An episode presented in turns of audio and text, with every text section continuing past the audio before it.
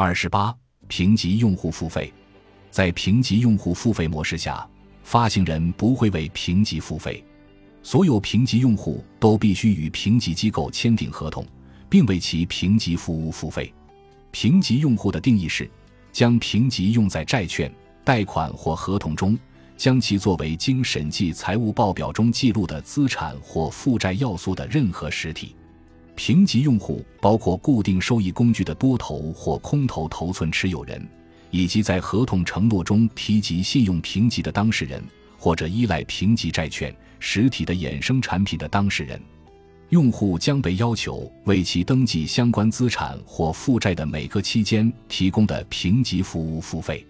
该模式依赖于第三方审计师，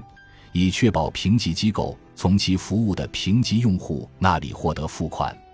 任何需要获得包含评级工具或评级契约的经审计财务报表的公司，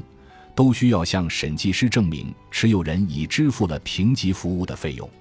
在审计师确信评级机构已获得适当补偿之前，不会发表审计意见。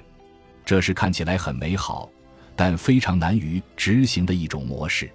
大家都不知道如何找到这些用户，如何迫使评级用户支付费用。